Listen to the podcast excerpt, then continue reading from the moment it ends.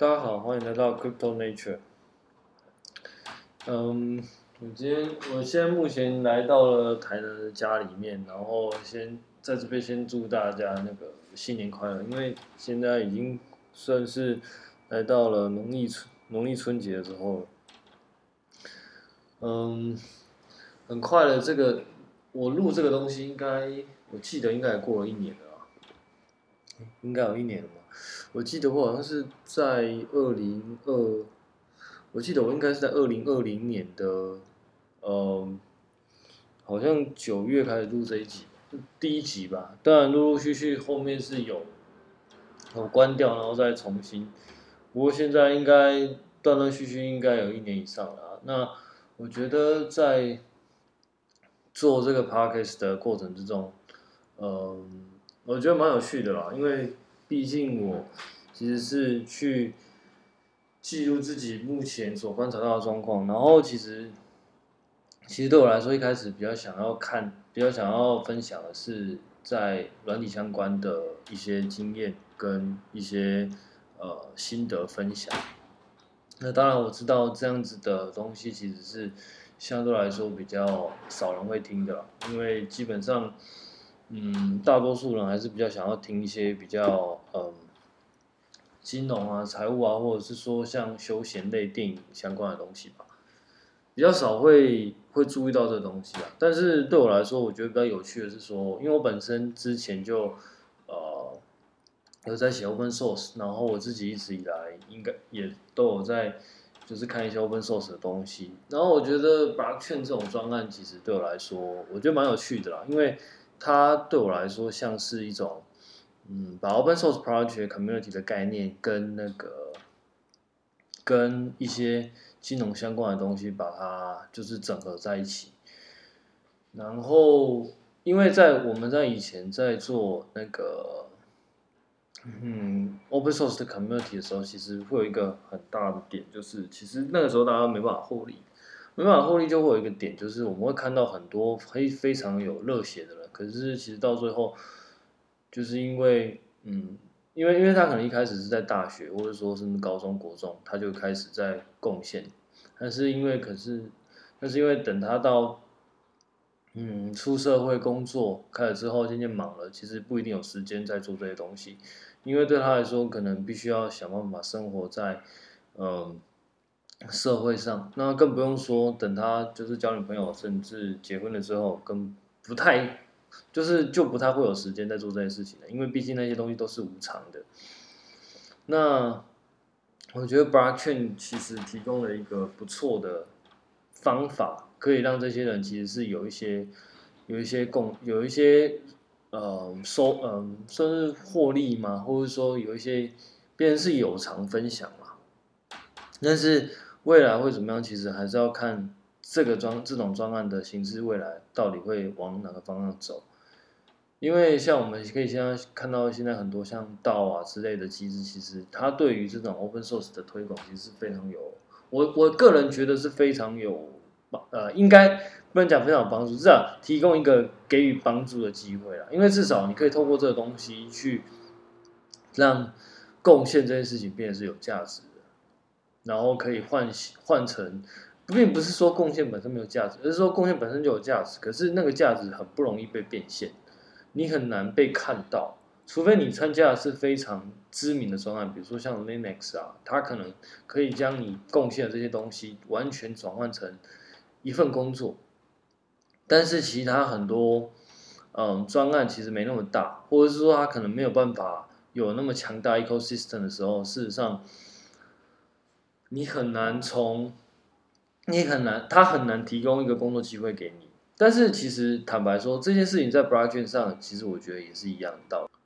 因为这些专案可能很多，有一些专案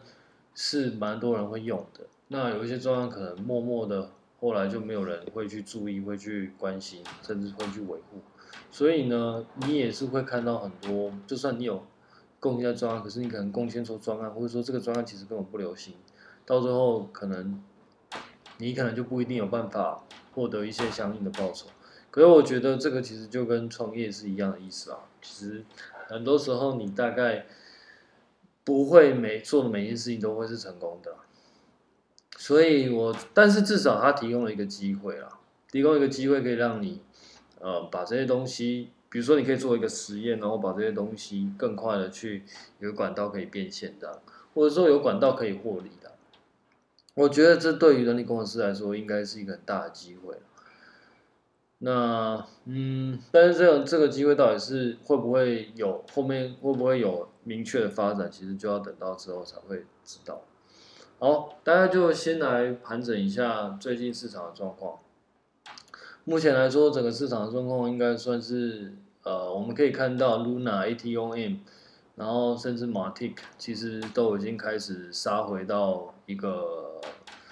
跟跟刚刚呃跟之前上礼拜说的一样，就是有有其他币一样，其实都已经也已经被打下来了。基本上目前来说，大概。比较知名的专案，目前来说应该都已经来到一个相对来说比较比较低的低点了。那会不会再低？不知道，因为之前其实就我自己的观察而言，其实那个时候在四万多的时候，我那时候就已经觉得其实应该不会再下去了。然后结果没想到比特币又杀到三万，我记得好像最低有杀到三万四千多吧。然后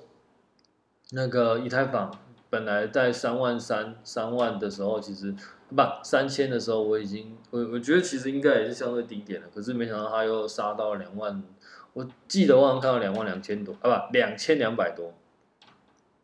靠腰一直讲说，我最最低好像来到两千两百多的样子，甚至有没有到一千九我也忘了，反正就是我记得杀的蛮凶的这样。所以基本上。基本上，如果连大币都有腰斩的话，就更不用说其他的。基本上腰斩的次数都还，几乎每个币目前来说都有腰斩。假设 Luna 是呃顶峰的时候在一百块的话，现在已经杀到了五十五十几块，所以基本上也接近腰斩。那 Luna 已经是这个这一波下杀里面相对来说算是比较强势的强势的币了。但如果连他都这个样子的话，就更不用说其他的。基本上大家都还蛮惨的。然后，嗯，但也不是说惨就是要要要抛售啊，其实就是要看你的自己的规划是什么样子。以我自己来说的话，其实我之前在上一波，因为我有规划一些资金，然后上一波其实我接了一些。那目前来说继续下跌，或者说没有没有往回。打的状况下，我可能就会维持 hold 住这样，然后再继续观察。如果我看到有一些动作，我们可能才会考虑再多进一些东西。不管，但是不管怎么样，反正我现在就是 hold 住一些现金，然后等待就是时间这样。但这个是比较长后的策略，然后其他可能有一些比较打短的，可能就不一定这样。但总之总而言之，假设你今天是看长的话，我个人是觉得其实。不一定要太悲观了，但是当然，这一些跌下去的，到后面会不会涨上来，就是一个我们必须要值得，就是我们必须要继续看的重点了。因为我们其实过往可以看到很多一回到一打回到熊市里面的后后面，其实就没有再持续的创新高，后后面就就会没落这样。其实市场是很现实的，所以自己要好好的去观察自己手上持有的东西这样。那简单来说，目前市场状况大概就这样了。其实普遍来说都不好，因为因为其实比特币就就也不好嘛，所以基本上你也不用期待其他币大概会好到哪里去。基本上我目前会把比特币这个东西当做一个大盘来看的。假设它今天不好的话，其实我看其他大概不会太好。但但除非那种很小很小的币，可能就不一定。但是那个可能就不在这一次的那个分享的范围里面，因为我自己也没有看。好，反正市场状况大概就这样。那，嗯，接下来我想要分享一些有关于 Solana 开发的的一些经验分享，这样。因为，嗯，因为因为有在听这个频道的，目前大家都知道，呃，我目前有在就是写一些 Solana 相关的东西，这样。那这也就是为什么我有些时候更新会更新的哩哩啦啦，道理是这样的，因为。我就是花花蛮多时间在写东西的。那呃，我必须坦，我必须坦白说，这礼拜其实发生了一两件事件，让我觉得蛮有趣的。首先，第一个事件是那个，呃，我记得我在，呃，我记得在去年的十二月的时候，那个时候我在接那个 Solana 的 Client 的那个 Library 的时候，发现一件事情，就是它的 Client Library 呢都是 Synchronized 的，但我看的是那个 Solana 官方的。呃，Rust 的 client 不是，并不是 JavaScript 的 client。那 Rust 的 client 为什么用这个呢？因为它速度应该会比较快。然后，但是我发现其实它有一个有一个问题，就是它全部都是用 synchronize 的方法。那你今天写 Rust 用 synchronize 的方法，就很明显，其实它就是个问题，因为它因为因因为呃，你 client 的东西其实很多都是 I/O 的操作，比如包含。包含但不限于，比如说跟网络 WebSocket 的沟通，然后 HTTPS 的沟通，那都跟 Socket 有关。那 Socket 的东西其实它会有很多 I/O 的操作。那 I/O 的操作呢，如果你是用 Synchronize 的话，你等于是会 listen 那个 I/O 的 in 跟 out 这样。那相对来说，这个就会比较耗费时间，因为你这边 in 跟 out，但是你只你只是 hold 在那边，但是你并没有做任何事情，所以对 CPU 的资源来说，其实是一种浪费。而 synchronize 的方式呢，就是将这些等待的时间把它放到 waiting list 里面，让 CPU 空闲的 CPU 可以去做其他事情，所以它不一定会把时间缩短，但是它可以提高 CPU 的使用率，这样让你不会在很多时候你空耗 CPU 在一个没有没有意义的事情上，比如说你就 waiting 一直 waiting 它，你就在浪费你 CPU 的资源。或者是说，你一直去 query 它，去看好了没，好了没，好了没，好了没，这样子的东西其实也都是在浪费 CPU 的资源，因为你会把 CPU 资源充很高，但是事实上它没有做任何事情。而 synchronize 的方式呢，其实就是有点像是它里面都会有一些自带一些 schedule 的方式，然后用 schedule 去 schedule 这些 task，让这些 task 呢可以在等待的时候让 CPU 资源给其他没有在等待的 task 用。那当等待结束了，又回到执行到原来的东西，所以它不一定会缩短时间，但是它确实某种程度上可以提高 CPU 的使用率。那提高 CPU 的使用率可以干嘛呢？其实基本上就可以执行更多 task。那我觉得像这样的东西会是未来各个 blockchain 一定会遇到的东西。我们可以看到，其实，在 Product 就会有很多这样子的 code。我我我目前觉得 p o d a 大概是所有工业里面算是一个呃系统设计教科书的一个存在的啊，它把 Rust 的功能，我我目前看起来，它把 Rust 的功能算是用的淋漓尽致的，但但但这也是我目前看到了，也并不一定代表其他没有比它更好，只是我看到目前看到的专案来说就是这个样子。那反正言归正传，就是那个时候我我有发出一个 issue 在 Solana 的那个 GitHub 上面，然后我前几天发现，看它居然被做完了。其实其实因为我自己也有做，那我自己其实做的就是也差不多，我已经可以到可以用了。但但因为我因为因为对我来说，Solana 的东西现在是比较新的，那很多缝妹其实我都必须要用比较。因为因为其实也没有 document 嘛，所以你都是必须要自己去拆那些 code，然后自己去想说我应该要怎么解什么的。当然有好处了，好处就是其实对我来说，它就是一个学习的机会嘛。你去拆人家的东西，然后到最后，哎，你打成功了，其实你对于这个这个 library 这个 blockchain 你就会了解更多嘛。那坏处就是其实就是很花时间啊。那这也就是当就是所以所以我把很多东西写成可以用的东西之后，但是它其实不足以。push 到 GitHub 上面，但是我居然发现有人居然已经，居然已经就是把它 push 上去了。那我看了一下，其实那个那个人就是当初在 issue 上面下面回我说，哎，觉得他觉得这样可以。那目前来说，他已经把这个 code 把它 push 上去了。我看起来觉得，因为因为因为我看他的那个 GitHub 的 repo，那我觉得他应该是本来就是 core developer，所以他基本上就蛮熟悉怎么样去。甚至我猜他可能是 Client 本身部分的作者了，所以我觉得他就是蛮熟悉怎么样去 porting porting 这个东西，porting asynchronous 的那个那我觉得他做的方式应该是目前来说符合 Client Library 的 API 里面算是比较，算是比较嗯改动幅度相对来说比较小，那也有一样有那个 Synchronize 的功能的一个做法这样，所以我觉得对 Solana 的。的 ecosystem 来说，其实是一件好事啊，因为有这么强大的 community，甚至 GitHub 的 maintainer，我觉得再怎么样都是一件好事，因为它事实上代表他们是真的有在改，那而且真的有在思考，但是到底有没有有在改，跟有在思考，然后到底改改出来的东西到底是好是坏，其实我们不会知道。就像很多公司，其实基本上他们也有，他们其实也很努力，那。他们也做了很多事情，可是这些事情到最后真的有没有用，其实我们也不知道。就是要必须要等到市场验证了，然后以及之后的发展，我们才会知道哦，当初你做的这个决策到底是对还是错。所以，呃，但至少我们可以看到，其实他们是蛮，我觉得算是真的有在动作了。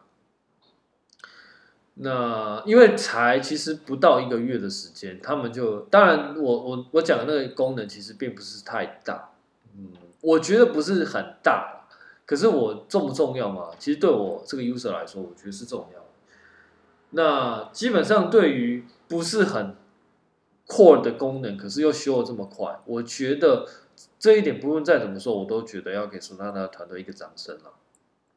虽然说我自己觉得很干啊，因为我我因为我自己其实也有修了，但是但是因为我修没没没有比别人快。所以到最后，其实这个这个卡密的就不是我送的，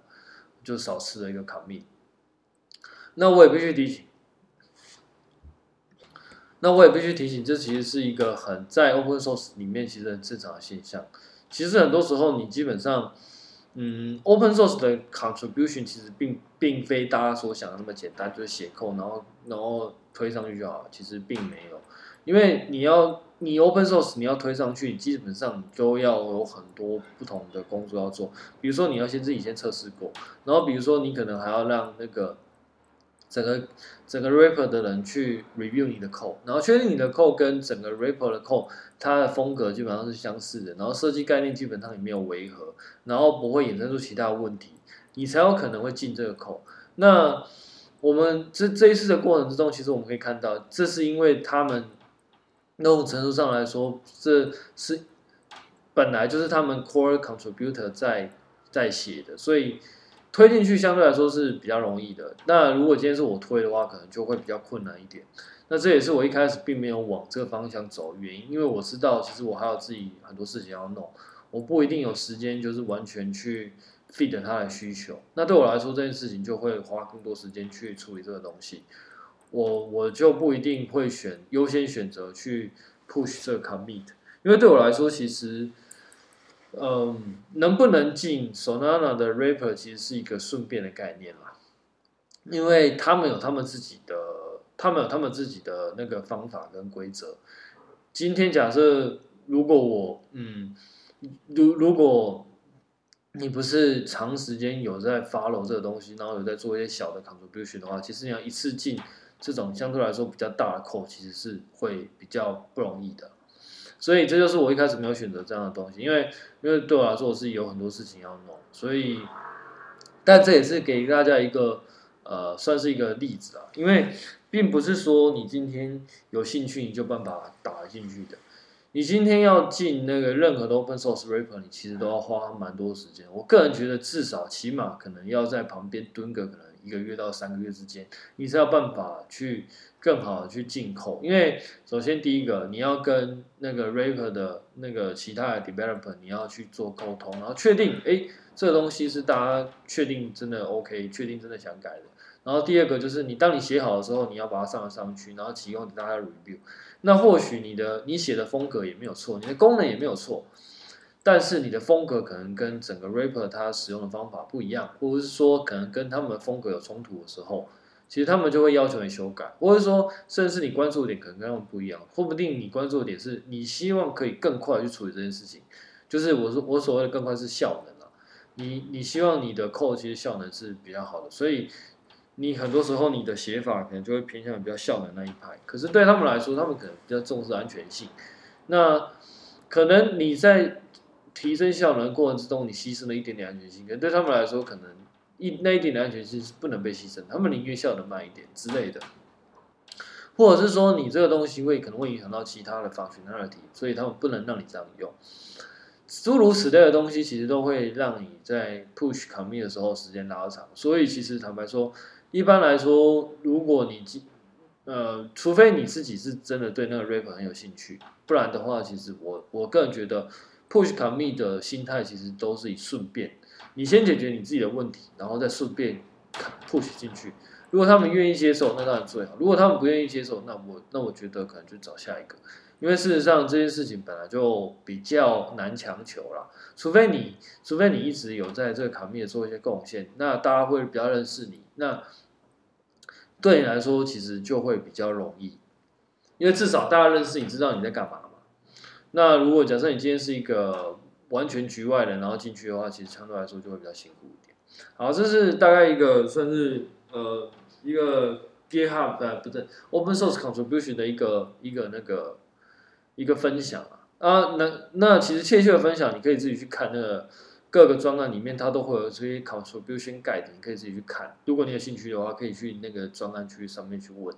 那举个例来说，像 Linux 的 contribution guide 其实就还蛮长的，然后他要遵遵循的规范也很多。然后他要你在 push commit 之前，你要做一些测试啊，mailing list 的使用啊什么之类的，其实都很多。所以其实这件事情真的没有那么简单。OK，那第二件事情其实就是最近看了蛮多那个，嗯